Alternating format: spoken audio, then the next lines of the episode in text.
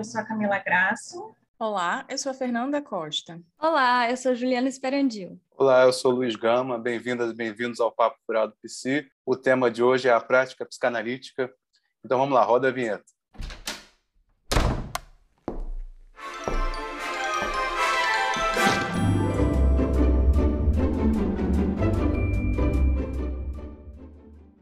O que seria a prática psicanalítica?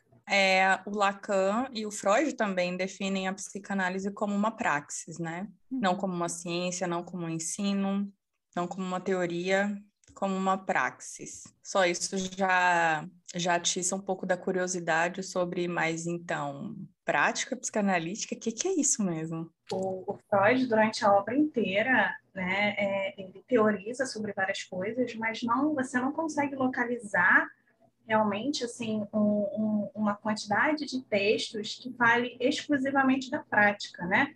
Ele tem sim alguns, os, um dos principais, por exemplo, que é a recomendação aos médicos é, sobre o amor transferencial, que diz respeito à prática, mas não é uma a prática, a prática não dele, né? regra, né? É, é, exatamente. Ele escreve esses textos a partir da prática dele, da escuta clínica, né? O tempo todo dizendo, eu que faço assim.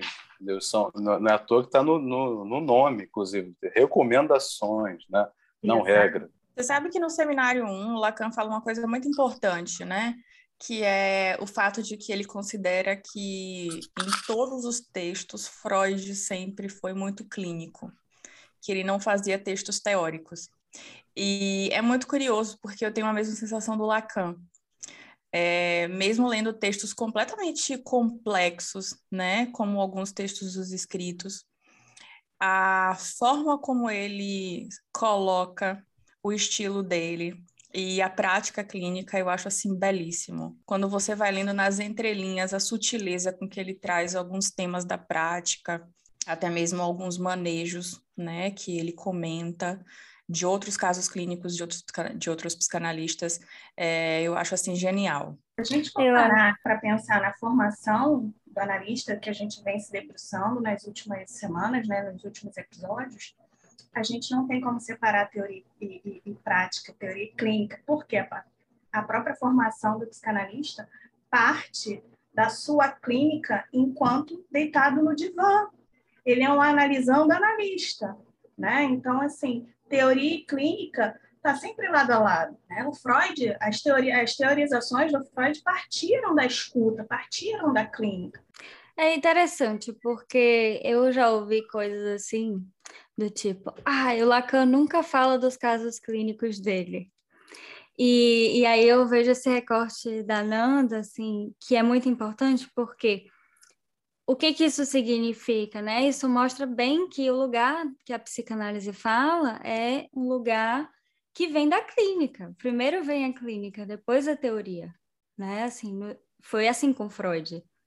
Então, é, não tem como separar isso, mas é, é curioso porque isso passa, como ele não, não chega assim, né, nos textos de Lacan, é raro ele falar assim, vou falar do caso tal, né? Como, como não tem essa coisa assim direta de um caso clínico sendo atrapalhado, como as pessoas leem isso do lugar do, ai, mas ele não fala da clínica, mas é tudo sobre clínica, né?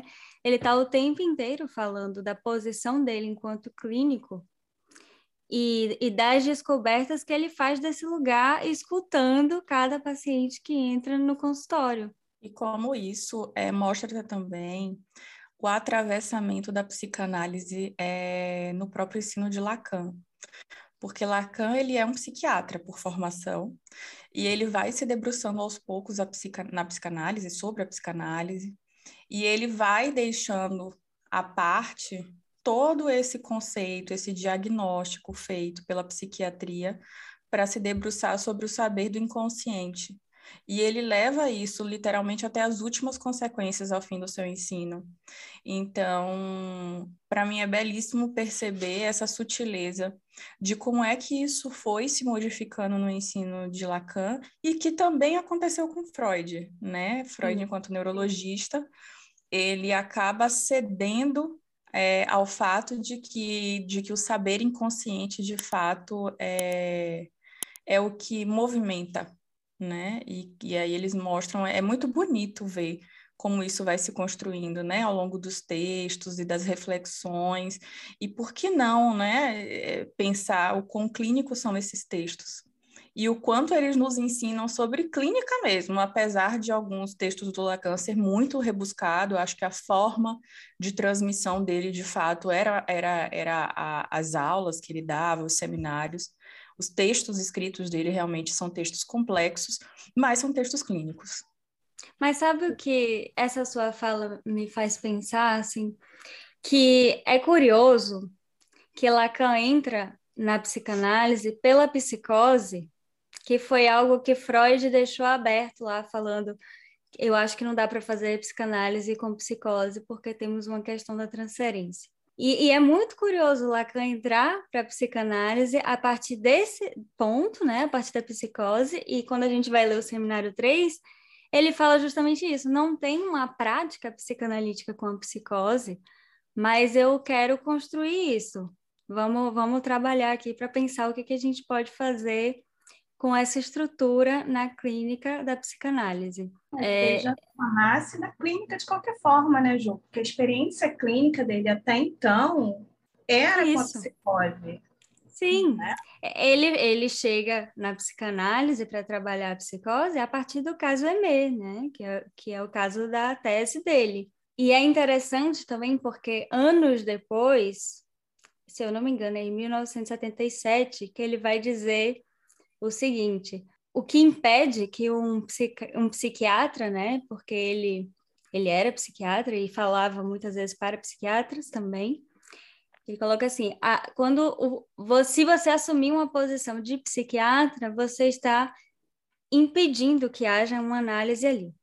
Então, isso já é um ponto muito importante para a gente pensar que, primeiro, né, o diagnóstico não é da ordem do diagnóstico da psiquiatria, é, para que, serve um diagnóstico na psicanálise? A gente pode se perguntar isso também, porque acho que não tem a mesma função também. A psiquiatria ela diagnostica fenômeno, né?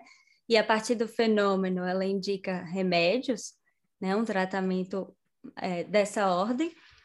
Enquanto que para a psicanálise, o diagnóstico da estrutura não serve para nada além da condução do, do analista, né? Não tem, assim, a estrutura clínica melhor que a outra, uma que, uma que, né, que é realmente doente e a outra que está muito bem na fita. Não é bem assim, está todo mundo sofrendo porque a, a castração está aí, a falta está para todo mundo, cada um faz o que pode.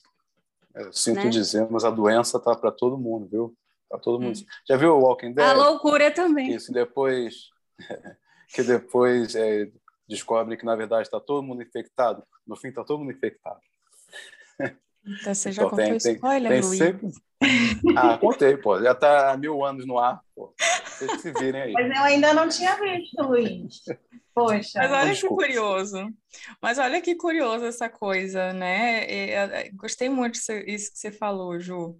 É, a função do diagnóstico é completamente diferente, porque a gente trabalha sobre, é, é, sobre um outro ângulo, que é como é que o sujeito foi atravessado pela linguagem?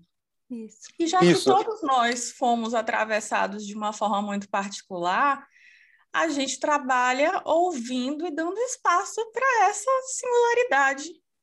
Então, assim, é, é, muito diferente de um diagnóstico que, como a Ju fala, né, que diagnostica pelo fenômeno, mas que circunscreve essa pessoa dentro de alguns pontos né? Porque não sei se todos que vão ouvir a gente conhece como é feito o diagnóstico, por exemplo, pelos moldes do CID ou pelos moldes do DSM. Ah. É, existe uma entidade, né, ali clínica, e aí você vai haver os, os, é, os possíveis sintomas, Diria que é impossível sintomas... não se identificar com aquela Isso, isso que eu ia falar. Pois eu, é. eu desafio esse, alguém esse... ler o CID né, e o DSM e não se identificar com nada. Fecha o livro esse é achando é que tem tudo, né? Completamente. Sim, sim. esse é o drama, eu acho, de quase todo psicólogo que pega a matéria psicopatologia e abre, e abre o DSM e diz assim: eita, eu acho que eu tenho esse, esse, esse, esse, esse diagnóstico. Então, assim, isso já pontua muito claramente de que lugar um psicanalista uhum. faz um diagnóstico e, e a que serve, né? O diagnóstico em psicanálise e em psiquiatria. É curioso. Muito diferente você falar de uma neurose obsessiva, né? E, e é, é, é muita diferença neurose obsessiva e um transtorno obsessivo compulsivo, né? É. Que, é, que aí sim entra na ordem do, do fenômeno, né? Mas só uma coisa, você tinha falado da, da, linguagem, né? E vocês tinham comentado assim, rapidamente sobre a psicose. Já desde Freud, né? A, a contribuição que, que a psicose tem, inclusive para a clínica, principalmente para a clínica, né? Freud já, já, apesar de ele não, digamos assim, não era a matéria preferida dele, a psicose, por conta do que estava descobrindo, com, principalmente com relação à histeria, né? Na condução dos casos, ele estava se debruçando mais sobre a neurose. Mas o que, por exemplo, o que ele sacou de Schroeder é uma coisa inacreditável para a clínica, né?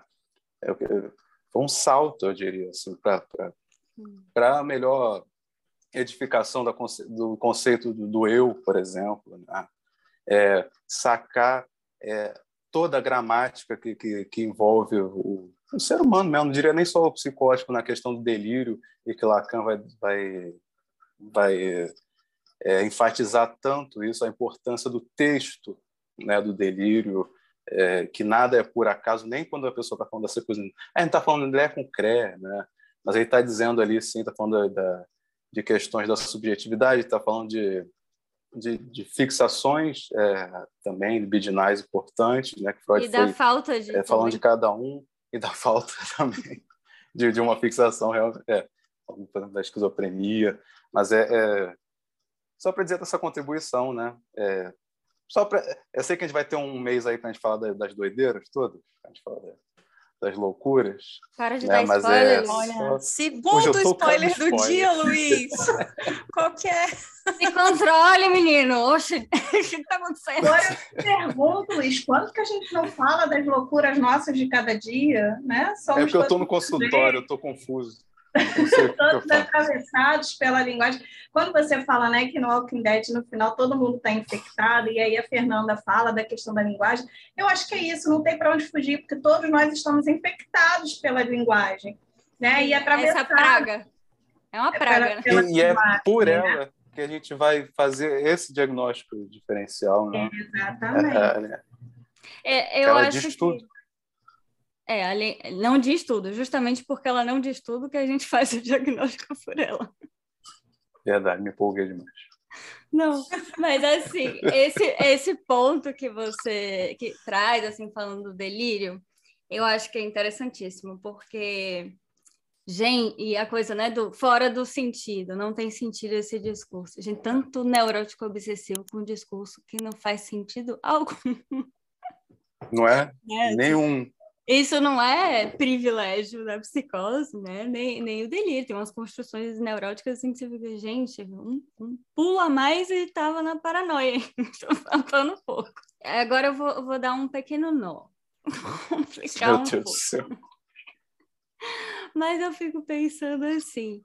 Olha que interessante. O diagnóstico da psicanálise é um diagnóstico pelo desejo, né? Hum que é a forma que a gente lida com essa falta também, né? É o diagnóstico pelo sintoma também, de uma certa forma. O sintoma, eu acho que já deixa muito claro, assim, que a clínica da psicanálise é a clínica do real. É a clínica de, de que lugar eu fui atravessada pela, por, por essa linguagem e como isso me permite gozar, né, nesse mundo, existir nesse mundo, desejar, é, me mexer, né, como, como que as minhas pulsões se organizam, o que é que me motiva, o que é que Minha posição frente ao paralisa. Né? Então você já você já fez a amarração aí, né? Demanda, desejo, gozo. Né? Sim. Isso tudo a ver com a prática. Sim, sim. Mas veja que se a gente diagnostica pelo desejo, a gente não está falando de patologia, né? Porque todo mundo deseja. A gente está falando de outra coisa. E aí eu acho interessante fazer um, um, um pequeno parênteses para as pessoas que talvez não estejam não estejam tão acostumadas com essa coisa de, do neurose obsessiva, psicose. Acho que é interessante também a gente pontuar isso, né? Que em psicanálise a gente tem essas três grandes estruturas, que é a neurose, a psicose a perversão. É, e que a partir delas a gente vão, vai ter aí algumas outras subestruturas, podemos dizer isso, e que é daí que a gente vai baseando, né? Para onde aponta o discurso desse sujeito, como é que ele se relaciona com esse outro, com a linguagem, como a Ju falou, com o desejo. E, e, é interessante, assim, da gente pensar. E pensar também que, apesar de haver essas estruturas clínicas, é, o que a gente já falou no episódio anterior, é um atravessamento muito único de cada sujeito né? Então, um neurótico obsessivo, por mais que apresente algumas posições parecidas, né, na sua forma de, de desejar, de se relacionar com o outro, mas haverá algo de, desse sujeito que é muito singular a ele e que é com isso que ele vai se haver dentro dessa estrutura, né? Então, isso é perfeito. Volta, a gente volta a reforçar esse lugar da singularidade. É, a singularidade e... precisa existir e não ser tapada pelo, pela estrutura, né? Assim, o, o sintoma ele precisa ser visto mais, com mais, é, vamos dizer assim, com mais importância para o psicanalista do que a estrutura clínica. Por isso que eu estava falando da clínica do real. Mas é Fica curioso. Lição para os estudantes, hein? Só um parênteses. Sim. Aí. É, porque os estudantes têm essa maneira de tapar com a estrutura, né? Hum. Ah, eu sou histérico, eu sou obsessivo, não sei o quê. Então eu faço isso porque eu sou histérico, eu sou obsessivo e acabou. Não, não, é engraçado. Não mais, nunca mais. Aí tem duas coisas disso que você fala, assim. Uma que, em alguma, de alguma forma, poder dizer, olha, eu sou obsessiva, então é por isso que eu postergo mesmo tudo, não vou fazer nada, vou me colar aqui e continuar gozando desse lugar, não me atrapalhe. tipo assim, né? Você é também uma forma de você se desresponsabilizar da sua posição, Total. se você se agarra nisso, né? E, e, eu gosto muito de brincar assim com meus pacientes, às vezes, com a coisa do das etiquetas, porque tem muito paciente que chega assim, cheio de etiqueta, né? E aí, mas me fala, você acha mesmo que eu sou bipolar? De verdade, eu sou bipolar, né? É, é bipolar isso, me conta. É. Né? E essa, essas etiquetas, elas têm, assim, uma implicação tanto de deixar o sujeito colado nesse significante, quanto de não deixar que o sujeito se responsabilize pelo fato de ter escolhido se colar naquele significante, né? Então, eu, eu sempre falo assim, ah, é bipolar, bipolar não, não interessa isso, não, besteira isso, né? Assim, porque de qualquer forma não é só isso. Uhum. Né? A gente não pode reduzir um, um analisando isso, a um traço, né? A assim, um significante. Nem né? é só uma assim. coisa ou só outra, né? Uhum. Uhum.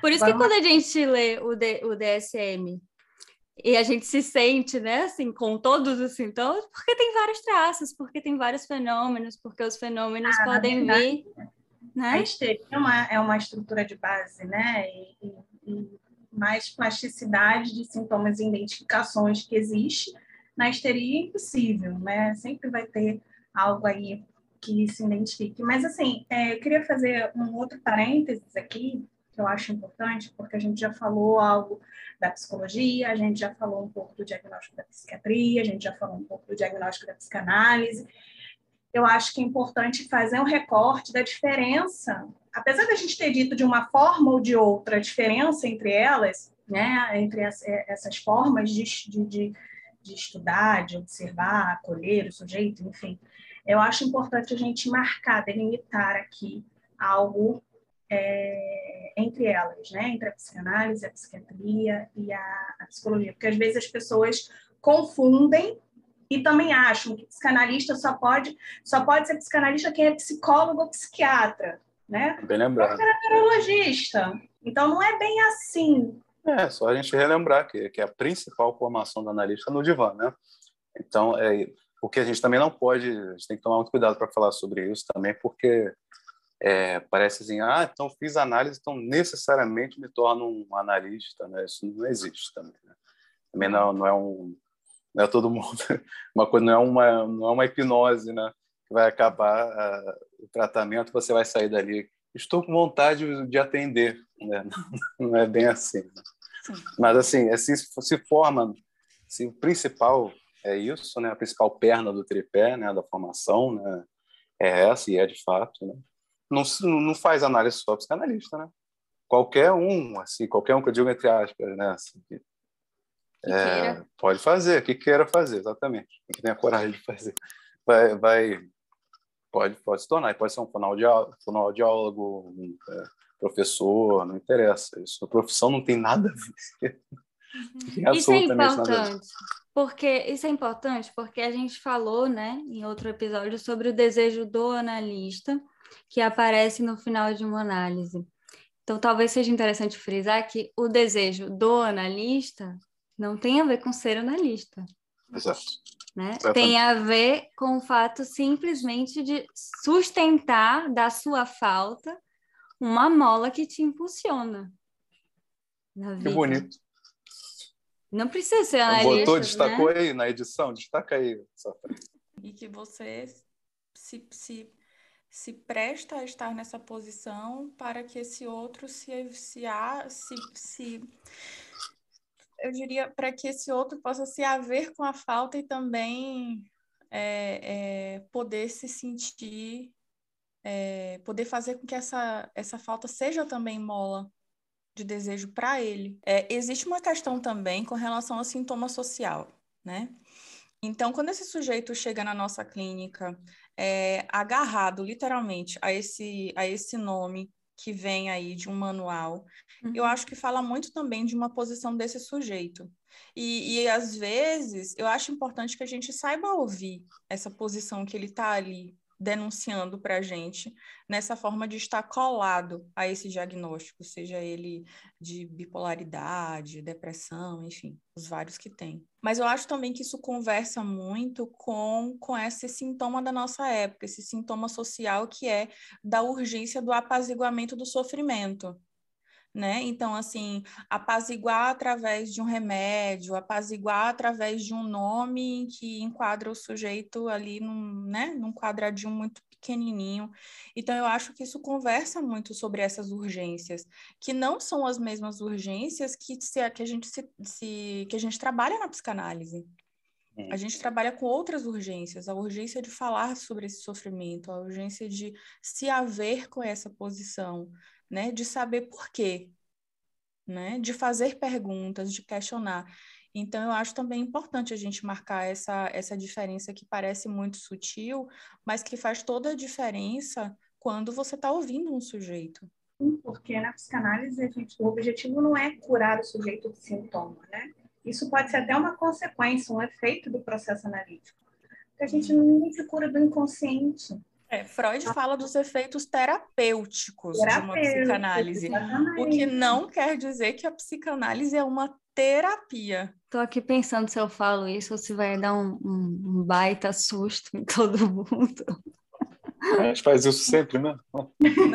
Mas, assim, uma pessoa procura análise porque algo saiu do prumo, né? Algo ficou difícil ali de, de suportar, se bateu com alguma coisa, que a gente entende geralmente, né, escuta geralmente como algo do sintoma e da fantasia deu uma vacilada aí para dar conta desse real que chegou. E aí, o que que acontece? Quando a gente começa a fazer uma análise e a gente vai se deparando com várias questões, a gente descobre que o sintoma, em algum momento, foi a solução que a gente encontrou para fazer com uma série de coisas que a gente não sabe como fazer. E aí a gente vai se livrando, né, assim, ao longo de uma análise, de algumas coisas sintomáticas que fazem mal para esse sujeito e que ele escolhe abrir mão com muito trabalho, porque também não é assim, simplesmente, né?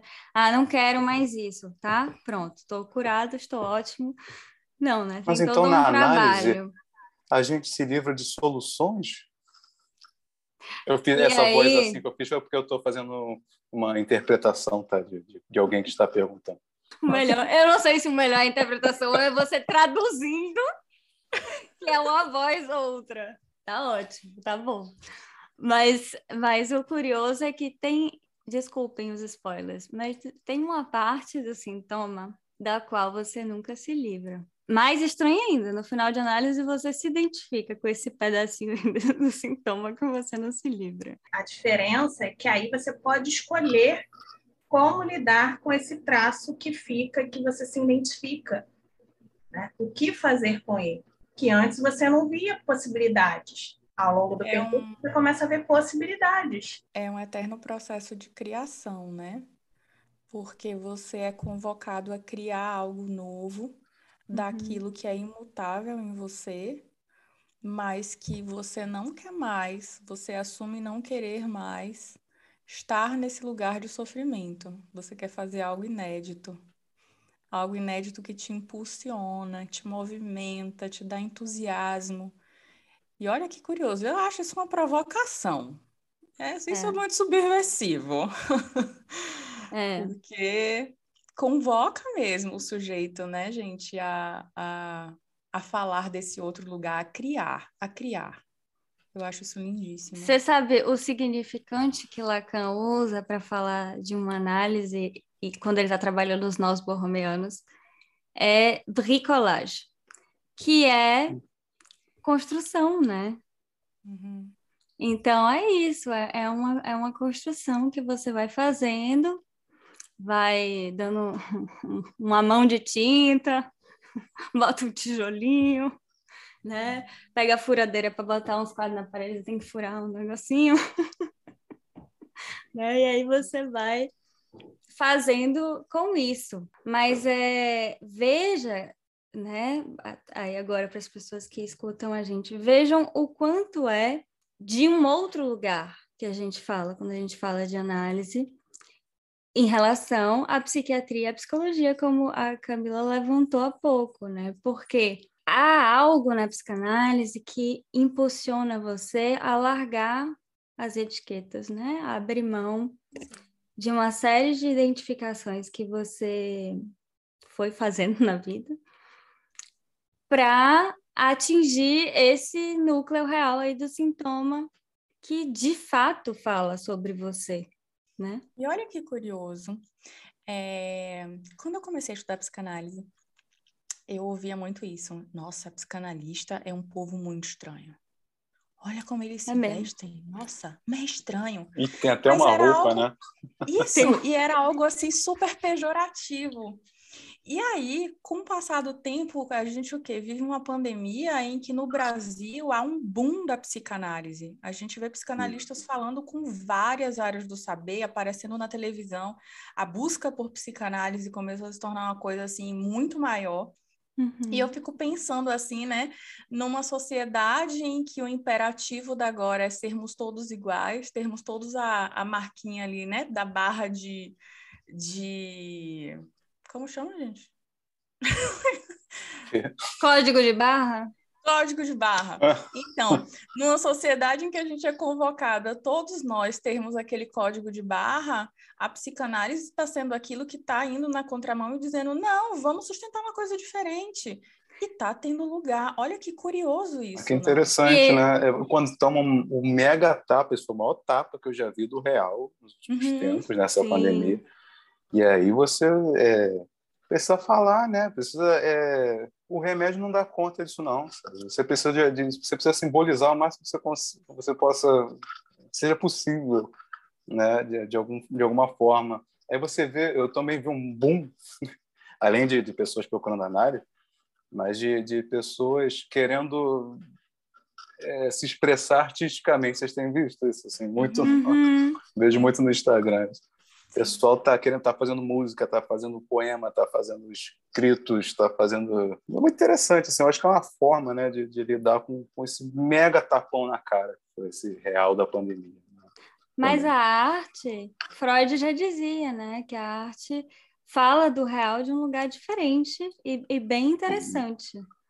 Né? O contorno que a arte dá para o real é muito interessante. E agora, é, você falando do código de barra, Nanda, eu fiquei pensando assim, né? Sair do código de barra para o poema. Nossa. Porque Lacan fala, Lacan fala, né, que somos poema. Uhum. Que é esse poema que eu não escrevi, que eu não sei como é que ele foi para aí, né?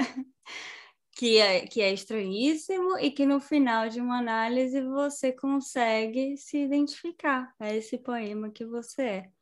Mas é tão mais bonito ser poema que código de barra, não é, gente? Olha, te falar que é. Você sabe que eu lembrei agora do, do, do Pink Floyd, né, com o álbum The Wall. Assim, é uma mensagem muito clara, assim, da necessidade de sair dessa padronização, do que do quão é importante e necessário para um sujeito, porque, porque um sujeito não cabe em um quadradinho fechado, né? E, e, quando a gente começa a se dar conta disso, e eu acho muito bonito, né, no processo de, de, de análise, quando a gente vai vendo esse movimento de um analisando, é, é, muito bonito porque eu me lembro de um significante que a Camila trouxe num dos nossos episódios, né? É libertador. Você vai liberando pequenos quantums de dor e vai entendendo que existe algo mais, existe uma outra forma de estar na vida, uhum. né?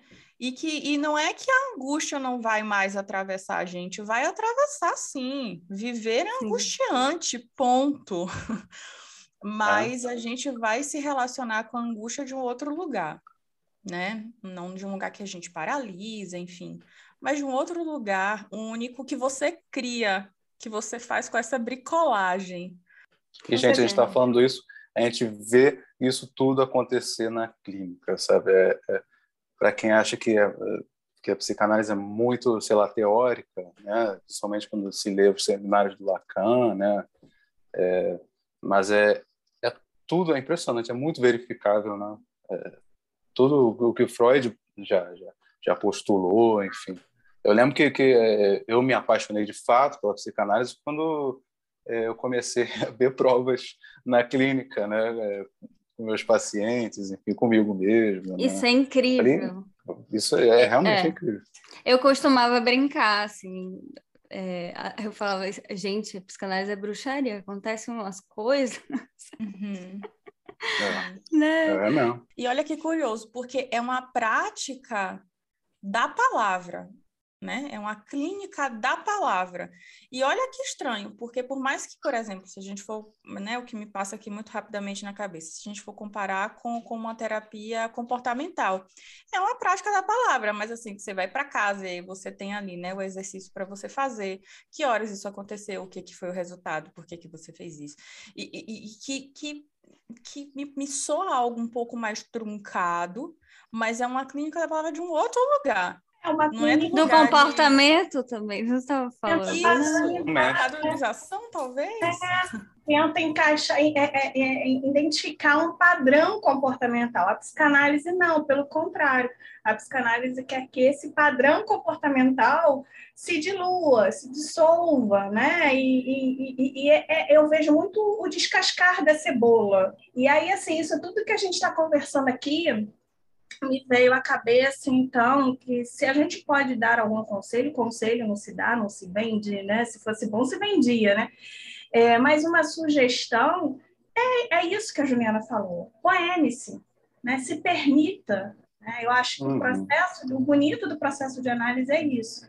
E aí eu fiquei lembrando né, que tem um episódio, acho que foi no, na Necropolítica, fazendo uma associação assim entre questão de padronização e identificação, que a gente está falando, é, a gente tocou na questão, né, por menos gados e mais elefantes.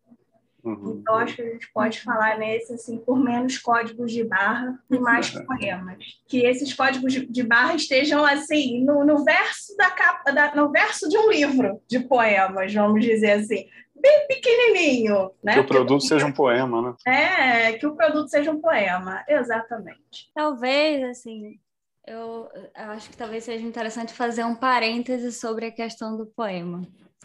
Por que, que a gente está falando de poema, né? O que, que é isso? A Colette Soler usa o termo inconsciente poema. para falar do inconsciente real de La Língua, né? O que, hum. que é isso? É como que esses sons que a gente passa uma vida ouvindo essa coisa meio música, assim, que vira palavras, né? Ou não. Como que esses sons, eles, eles ressoam no nosso corpo, isso, isso tem a ver, né, com a pulsão, com uma certa, como dizia Freud, né, economia pulsional. Mas e, o porquê que ele vai falar de poema? Ele pega a noção de poema lá no poema chinês para dizer assim: o poema chinês é, é um poema que você só consegue entender quando você lê, porque no oral tem uma brincadeira do som que é muito parecido. Então a gente se equivoca, a gente entende mal. E a neurose é isso, né, gente? A neurose entende tão mal algumas coisas, interpreta tão mal algumas coisas. O analista vai bem por aí, né? E o analista vai, vai pontuando, né? Na prática, estamos falando de prática hoje, o analista vai pontuando para o sujeito, fazendo equívoco, trocando uma coisinha aqui, outra ali, né? Brincando com as palavras. Porque o que, que isso quer dizer? Isso quer dizer que você não precisa ficar colado com essa interpretação. Porque existem tantas outras, é, e tantas outras que é possível criar. Eu acho genial isso, gente. Assim, eu acho genial você poder chegar nesse, num ponto de análise em que você consegue lidar com as palavras e com a vida desse lugar.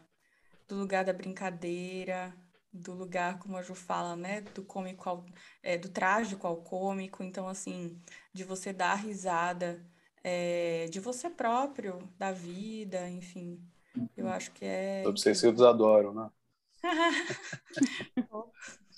Os certos tipos. Então, Ju, é, isso que você falou é como se fosse um processo de dar corpo a um texto onde a gente vai botando pontos, vírgulas, ponto e vírgula, travessão.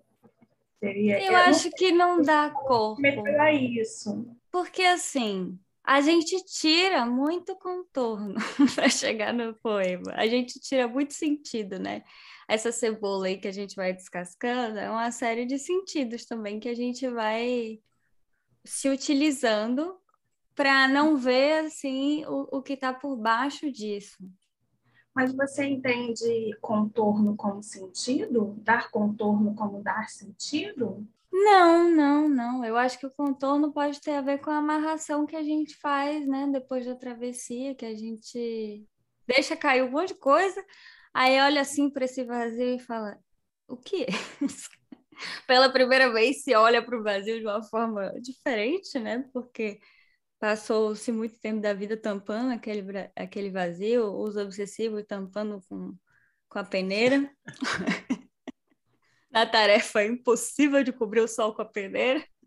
As histéricas rodando em volta do sol. né? De repente, em uma análise, você se depara com uma mudança de posição subjetiva, uma mudança na sua relação com o gozo e com o desejo e com o amor, né? Tudo isso vai mudando que é, você olha pela primeira vez para esse buraco e surpresa, né? Não é tão assim. Não é tão horroroso assim. Até é, mas dá para dá para dá dar um jeito, né? Dá para Agora sim, a gente está brincando com essa história assim, né, da, da histérica rodando a, a, atrás do, do, do que que você falou? Eu, eu penso logo no correr... É, sol eu penso logo no, no, cachorro correndo atrás do rabo, né? Que nunca consegue alcançar. É, e do obsessivo tapando só com a peneira, mas a gente está falando disso porque isso já aconteceu com a gente, né? Não é porque. Ah, ah claro. Não é de uma forma né, é, irônica. Não, é, é porque a gente percebe né, que isso acontece, inclusive, com a gente no processo. Acho que vai ter que ter uma parte 2 desse, desse episódio é, é muito extenso, né, falar da praxis na psicanálise. Mas aí que tá, né? Talvez isso seja exatamente uma, um indício do que é a prática da psicanálise. É uma exatamente. prática que, apesar de ser baseada na fala, ela é praticada por pessoas que sabem que a fala nunca dá conta. que a, a fala sempre Amém. deixa um buraco ali, né? Não dá para tapar. Não dá para falar tudo. Não é tapar nenhum buraco, pelo contrário. É mostrar que ele existe, afinal Esse aí é, pro... é furado. Esse aí é para o povo Mas... que, que, fica falando, eu ainda não falei tudo. Ah. Mas que antes de atestar o buraco é preciso falar. É Sim. É preciso gastar as palavras, brincar com elas, fazer uso delas, para entender o quão elas não conseguem de fato dizer tudo. É, o cuidado porque se, se a gente não espera esse tempo, vira selvagem, né? Jogar o sujeito dentro do buraco assim. Uhum. Complicadíssimo. Parece até aquela técnica da imersão, né? Que diz, não sei nem se é do, do, do behaviorismo isso. A pessoa tem medo, sei lá, de, de cobra, vai jogar ela lá no, no, no meio das cobras. Ah, é, é. Bem, não é assim. Então já me, me remete logo a, co a coach, né? É, pois é. Mas assim, deixando o coach de lado, que é uma coisa mais. Enfim, é, eu acho importante também a gente dizer o seguinte. A terapia da TCC que, que tem essa coisa, né? O TCC fala mal da psicanálise, a psicanálise fala mal do TCC.